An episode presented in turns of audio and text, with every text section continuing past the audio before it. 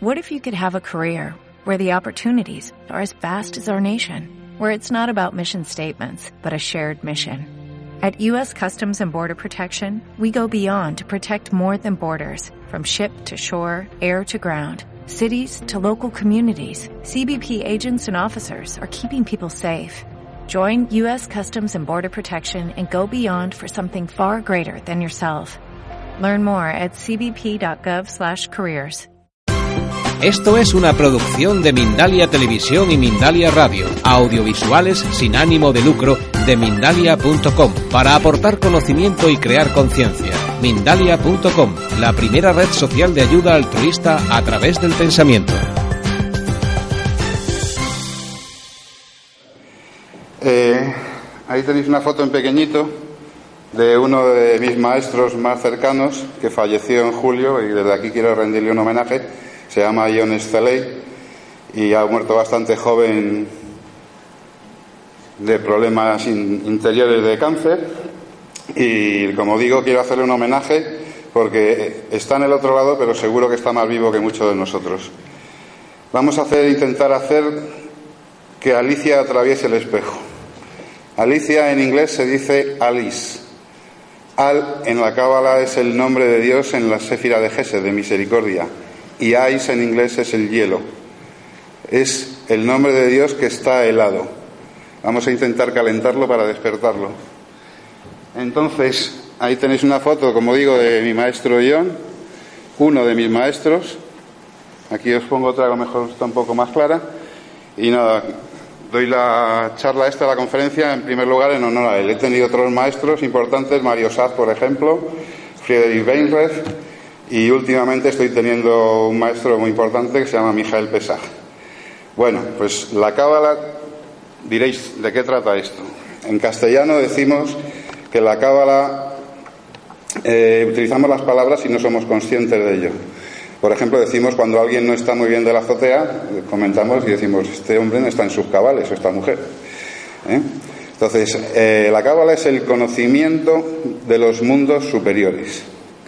Es la tradición viva y presente, aunque como el Guadiana aparece y desaparece en función de las necesidades de la, raza humana. Estamos en unos momentos en que la cábala se ha abierto desde el año 1840, como estaba descrito ya en el libro del Zohar.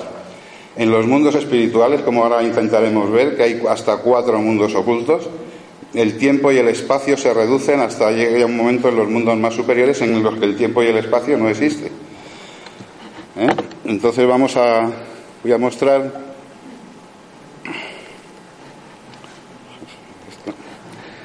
A ver. Voy a mostrar aquí un dibujo.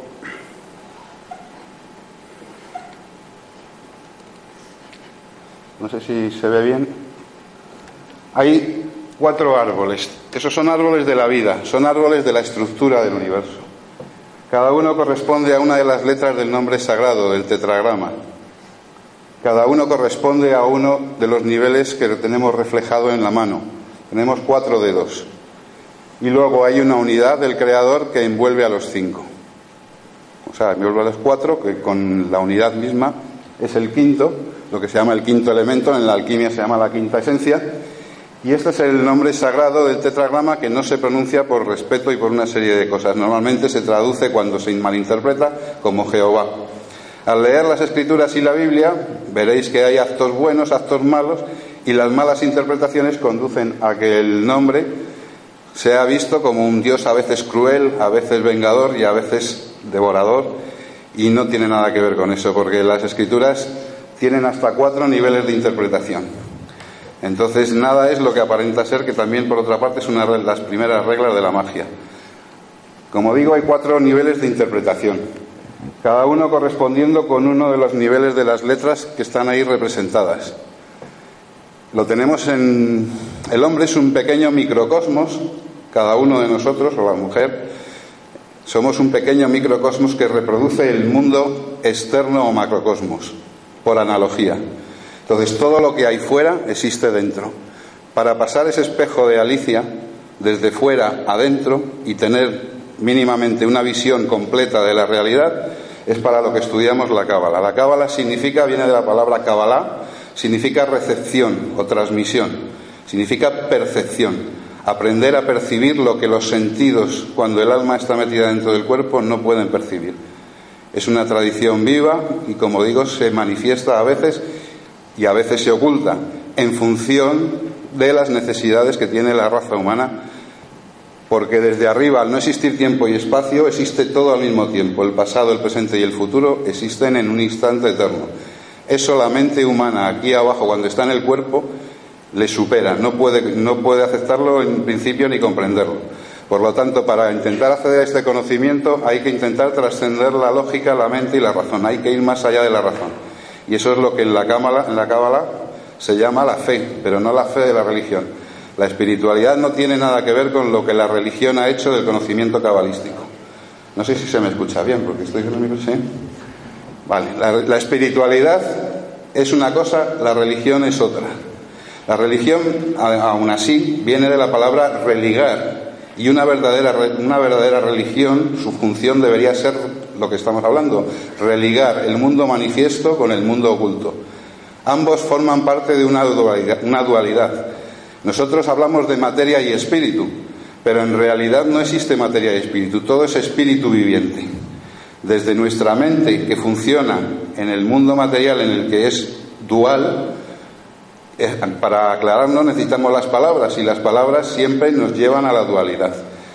La dualidad nos mete en el engranaje de materia o espíritu pero intentar salir de esa dualidad como en el triángulo pitagórico, visto desde un punto de vista superior donde lo tercero siempre trae la respuesta, intentar por unos instantes poneros desde un punto de vista interno y ver que esa dualidad en los mundos superiores se resuelve. Con lo cual no hay tal, visto desde el mundo divino no existe tal dualidad, solo existe unidad en todos los planos y en todos los ámbitos. La palabra Kabbalah tiene un valor de 137 no voy a entrar porque debido a la escasez de tiempo no voy a entrar a definir letra por letra, pero tiene un valor de 137. Y muchas veces se me pregunta o se nos pregunta a los que estamos estudiando Cábala que de dónde proviene. La Cábala proviene de los mundos superiores. Ha sido así siempre y así siempre será. Es una ciencia y es una ciencia sagrada porque estudia la regeneración del alma. Los textos sagrados, la Torá, el Nuevo Testamento, parte del Nuevo Testamento, el Corán, los libros sagrados no hablan para nada de los mundos externos, ni la Cábala tampoco estudia para nada lo exterior.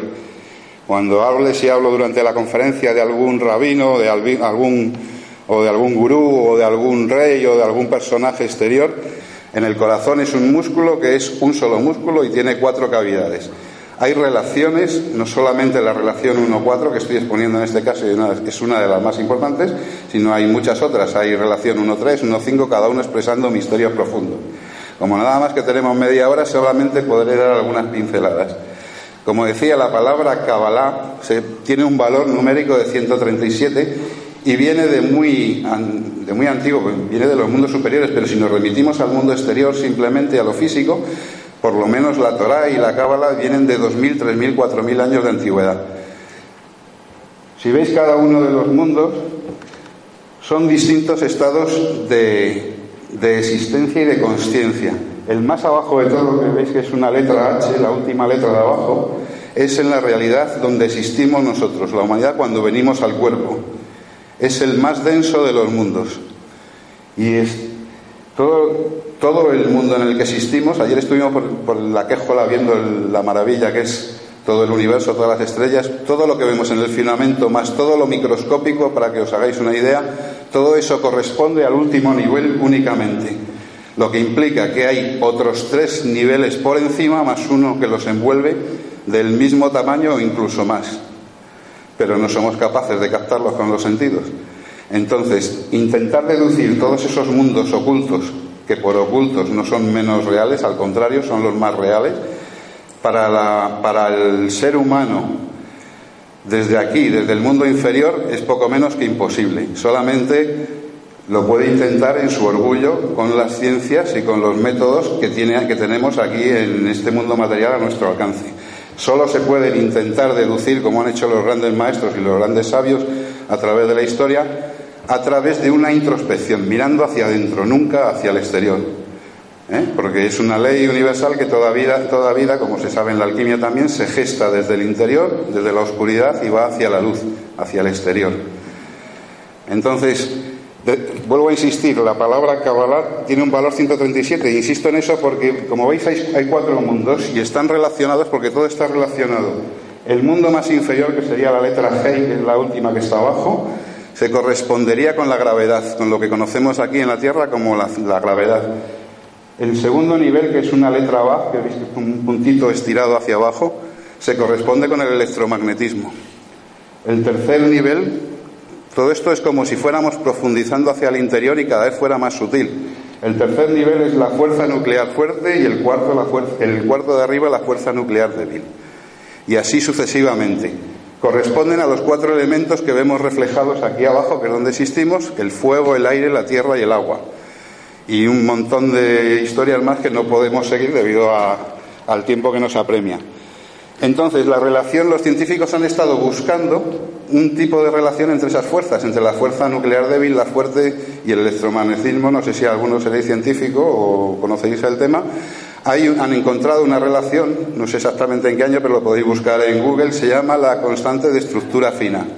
La constante de estructura fina es, después de muchas ecuaciones, intentaron dar con una fórmula que interrelacionara esas cuatro fuerzas y no lo han conseguido al límite, pero sí han visto una cifra que les sale por ecuación que se llama constante de estructura fina que tiene un determinado valor. Bien, esa constante de estructura fina tiene el valor de 0,137. Cero como el creador que se oculta en lo más alto y ahora entraremos, 137 es el mismo valor de la cábala. ¿Cómo hace 3, 4 mil años se podía saber eso? Esto es una simple pincelada, pero es que hay cientos de ellas. siento no tener el tiempo para iros exponiendo una tras otra. 0,137. ¿Qué nos está diciendo? Vamos a ver la imagen, vamos a ver la imagen de un árbol de la vida, que es con lo que se trabaja en Cábala, que es la estructura y el sistema operacional de cómo el universo está construido. Hay una ley, hay leyes espirituales que no tienen nada que ver con la materia, sino que son totalmente distintas porque en lo más espiritual, en lo más profundo, lo que domina es el altruismo. Y aquí en la materia donde existimos, lo que domina es todo lo contrario, el egoísmo. Estos son los contrarios de los que habla la alquimia, estos son los opuestos, aparentemente opuestos, pero que en realidad son complementarios visto desde el punto de vista de la quinta esencia. Pero como nosotros no estamos en la quinta esencia, sino que estamos en el mundo más bajo, no sé si me seguís un poco. Bien, bueno, vamos a ver la imagen de un árbol de la vida. A ver si sé cómo. Aquí hay otro razón que este va mejor. A ver, un árbol de la vida.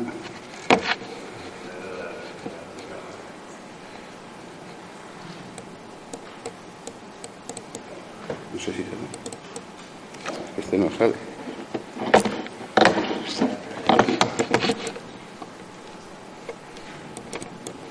Ahora, ahí tenéis un árbol de la vida.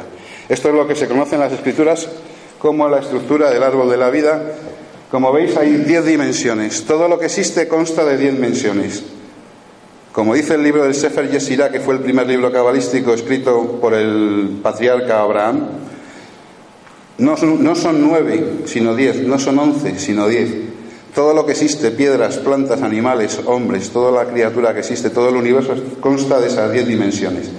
Como decía antes, nosotros vivimos en, la inferior de todas. Veis que se llama, pone abajo, es blanca y se llama Malhut. Esa es la realidad donde estamos aquí y ahora, en este momento. Pero en el interior, en potencia, en nuestra conciencia, en nuestra alma, tenemos las otras nueve. Esto es lo que en el libro sagrado del Zohar se llama la rosa entre las espinas.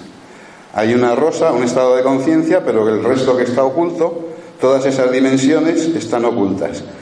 Ahora, cada trío, veis que están divididas en trío de arriba abajo, hay las tres primeras, Keter, hay tres primeras, luego tres segundas en medio y otras tres terceras.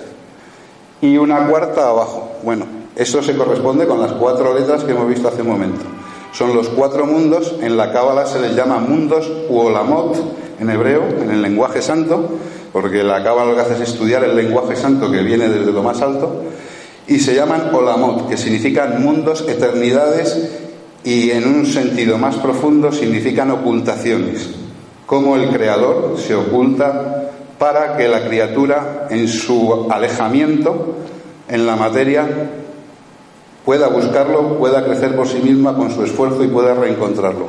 En resumen parece complejo, pero es como si fuera un juego del escondite. Como si, no sé, como si un padre se jugara al escondite con sus niños y los niños se fueran, se alejaran y se escondieran. Más o menos es un, ejemplo un poco simple, pero a nivel, a nivel gigantesco. Como veis, hemos dicho que la constante de estructura fina era 0,137. Hay, en la cábala hay una regla que con los valores numéricos de las palabras puede estar el creador manifiesto en los valores de la palabra o puede estar oculto. Eso se manifiesta como cero o como uno. Cuando está el creador oculto, en su trascendencia se manifiesta como cero. Cuando está manifiestos es la inmanencia, está presente y se incluye. Quiere decir que a cualquier valor de una palabra se le puede añadir la unidad o se le puede quitar. Entonces, ese 0,137, el 0, imaginaros que está por encima del árbol. ¿Eh? El 1 es la unidad del árbol completa. El 3 son las tres primeras Sefirot, que es el mundo de la divinidad. Y a partir de las tres primeras esferas hacia abajo, las siete siguientes, es el mundo reflejado de la divinidad. Son los famosos siete enanitos, el gato de botas de siete leguas, etcétera, etcétera. Es el Shabbat, es el séptimo día. Nosotros, como criaturas, vivimos en el mundo del séptimo día, en las siete sefirot, las siete sefirot inferiores. Se llaman sefirot o esferas. En Oriente también se conoce por como el sistema de chakras. Las esferas son como ruedas giratorias, como vórtices de conciencia. Chakra en oriental también significa rueda. Luego estamos viviendo siempre y constantemente dentro de estas diez realidades y lo que hacemos en el estudio de la Cábala es volverlas conscientes en el interior para poder armonizarnos y ponernos en equivalencia de forma que se llama con lo que el Creador es. Lo que el Creador es no tiene nada que ver con el Dios que nos han contado las religiones. Creador para los cabalistas es aquel paso que está por encima en tu nivel de comprensión cuando estudias en la verticalidad interior todos los misterios del universo, cuando comprendes un paso, digamos que has subido un peldaño en la famosa escalera de Jacob. Tendrás muchos más porque, como veis, es inmenso. Cada día es una maravilla porque se descubren nuevos, lo que se llaman los secretos del cielo. Y entonces cada paso, el paso aquel que hoy no comprendo, pero que mañana sí, a través de mi esfuerzo y trabajo y estudio, eso es lo que se llama creador, independientemente de que luego todo el conjunto, toda la creación, es el creador general, porque siempre hay dos aspectos y eso está reflejado en la cruz. Está el hombre como microcosmos, como unidad, y está el mundo exterior. Uno equivale a la vertical y el mundo exterior a la horizontal. Entonces, todos los simbolismos encierran verdades profundas. Otra cosa es el uso, el mal uso que se hace de ellos.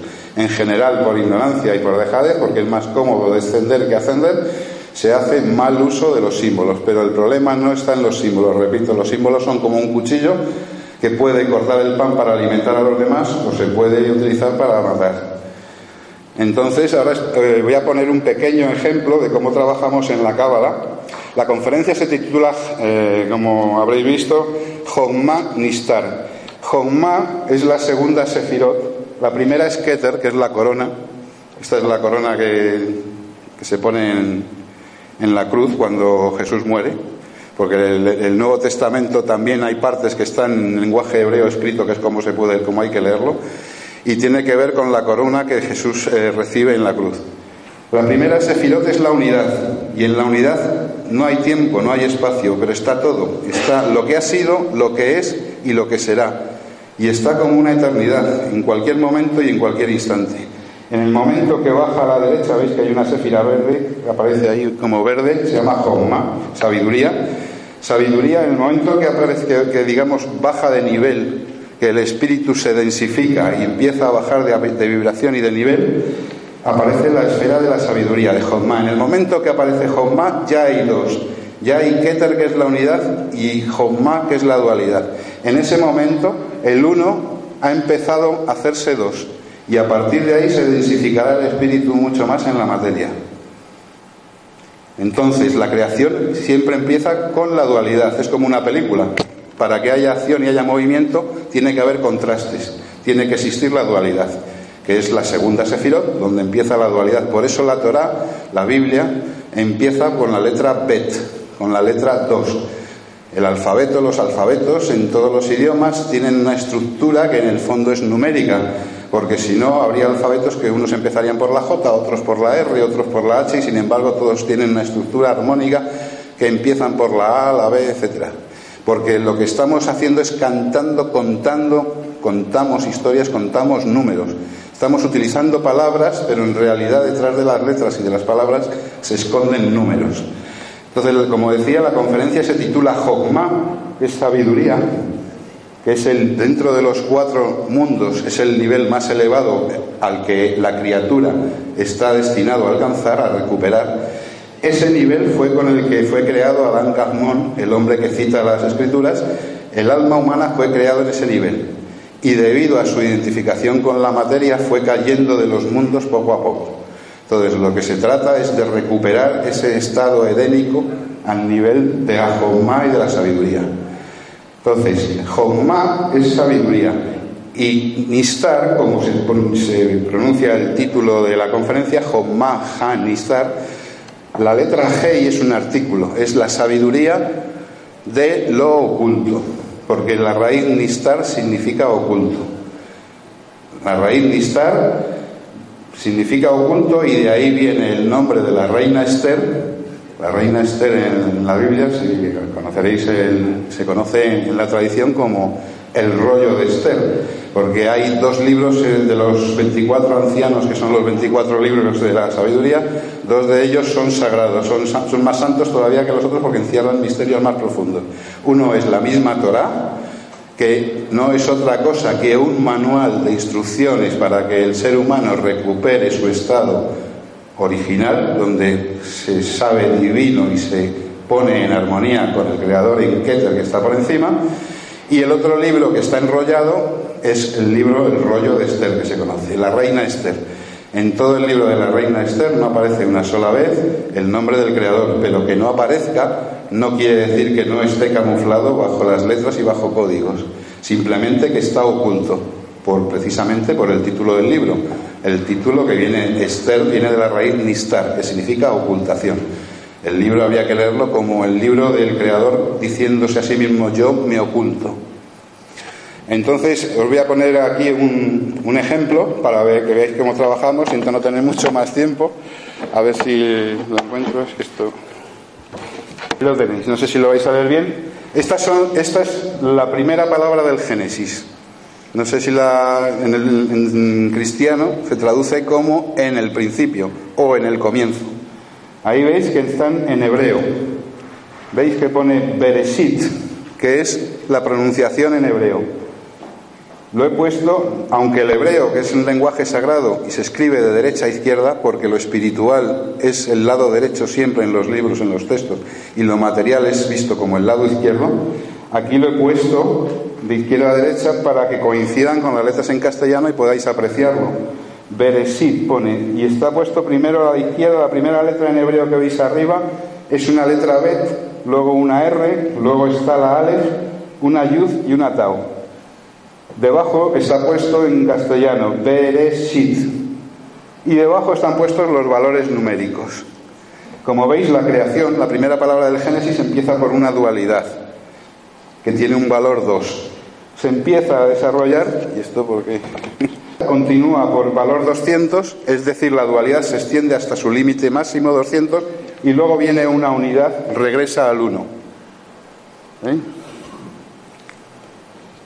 Entonces, si tomamos el valor numérico de la primera palabra del Génesis, aparte de que hay muchos más secretos, por ejemplo, no vamos a hacer números, pero está escondido en el principio creó seis, la cabeza está en el seis, en el principio está la cabeza, hay muchos secretos, solamente en la primera palabra se dice en la Cábala y sabemos que está recogida a modo de concentrada todo lo que está escrito luego en los textos sagrados, en este caso en la Torá. Aquí, mm, ¿se puede hacer más pequeñito? Un poquito más pequeño. Aquí, como, como veis, la suma total suma 911. ¿Vale?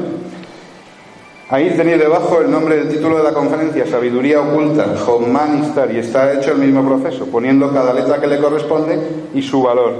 Como veis, suma el mismo exacto valor, 911. Entonces, una de las leyes espirituales es la de la equivalencia de forma, y equivalencia de forma quiere decir que cuando dos palabras tienen el mismo valor numérico, en el mundo espiritual, en lo más profundo, en la unidad del Keter, esas dos palabras están directamente e íntimamente relacionadas. Esa es la equivalencia de forma. Cuando no coinciden, si una fuera 911 y la otra 380, diríamos que hay una distancia, una distancia espiritual, una, una diferencia de forma.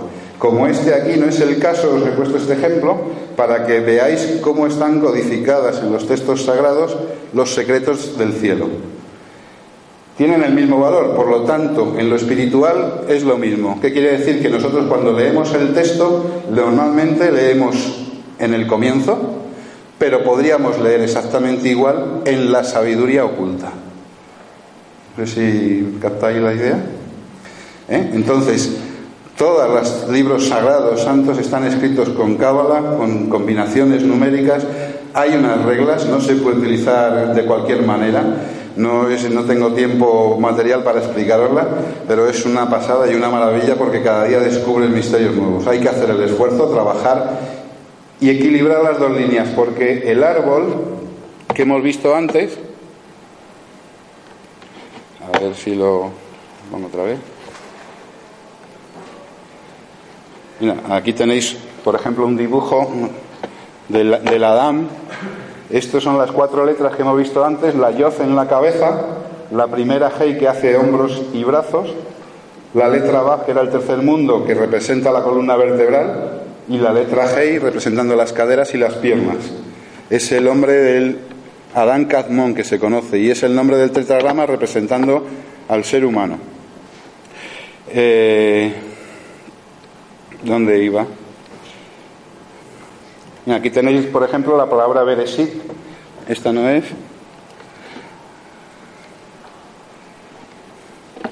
Aquí tenéis la palabra Bereshit, escrita en hebreo con sus, las puntuaciones. El hebreo son es un idioma consonántico, son las 22 letras, y con estas 22 letras está construido todo lo que hemos hablado, los cinco mundos, las cinco realidades. Tienen tal cantidad de información tan concentrada en cada una de ellas que es para estar vidas enteras aprendiendo constantemente de ellas porque ahí está contenido todo. Bueno, me dicen que ya va siendo hora. Aquí vemos una expansión del tetragrama. En fin, hay cantidad de misterios que se llaman misterios del cielo. Todos están contenidos en la Torah. La Torah es el alma del, que está en el centro, en el corazón. Y la Torah es la escritura de lo sagrado. Es, como digo, el código para descifrar los secretos del universo. Luego está el Zohar, que es el libro santo por excelencia, que es el alma, es lo oculto de lo oculto dentro de la Torah. Tenemos también otros libros que forman todos ellos la columna central, que es lo que se llama, la, entre otras cosas, por ejemplo, para lo que está simbolizando la columna de la Virgen del Pilar, etcétera, etcétera. Bueno, pues parece ser que el tiempo se agota. Espero que os haya gustado esto poco. Eh, dentro de poco doy en Madrid otra conferencia que supongo que María José subirá ya de dos horas y media en la que podré explicar más cosas. Y bueno, pues esta era un poco la exposición, así ligeras pinceladas. Que sepáis que hay un camino oculto, que hay un camino individual de regreso del alma, que la divinidad está en cada uno de vosotros, pero hay que interiorizarse para acceder a ella y volver a recuperar nuestra verdadera esencia, que todo lo exterior está para ponernos a prueba y no es por castigo del Creador, sino porque el Creador quiere que crezcamos con ello y que nos lo ganemos de alguna manera, que sea gracias a nuestro esfuerzo, trasladarlo a un padre y a un hijo y lo comprenderéis. Y bueno, si tenéis alguna pregunta o... No, esto podemos decir que es la matriz de, de lo, del Torah y de... ¿Que si es la matriz esto? Sí. sí, es la forma en que está codificado. O tiene una serie de codificaciones, tiene hasta 32 senderos de sabiduría, cada uno es un código de codificación. Tiene uno que es el más utilizado, se llama código Advas. Cuando hay una letra primera se sustituye por la última, o sea, hay otro que es la primera por la tercera. hay distintos códigos, pero no os imagináis las maravillas que van apareciendo. ¿Y cómo se puede aplicar si El trabajo y esfuerzo. Por la columna iba a poner el árbol. El árbol tiene dos columnas laterales. El creador hizo uno frente al otro, los creó. En Oriente se llama Yin y Yang. Pero habéis aplaudido. ¿Podéis aplaudir un poquito, por favor? ¿Qué estamos haciendo? La columna derecha con la columna izquierda. Cuando, cuando chocan entre sí aparece el sonido que no es visible. Cuando las dos columnas están equilibradas, conocimiento y la fe en que vas a aprender más, te va a ir haciendo cambiando por equilibrio y subiendo escalones en la escala de Jacob. Y entonces aparece la línea media. La, eh, línea media es un reflejo de que la luz desciende desde los mundos superiores y cuando la luz desciende tu comprensión aumenta. Así muy resumido, porque no.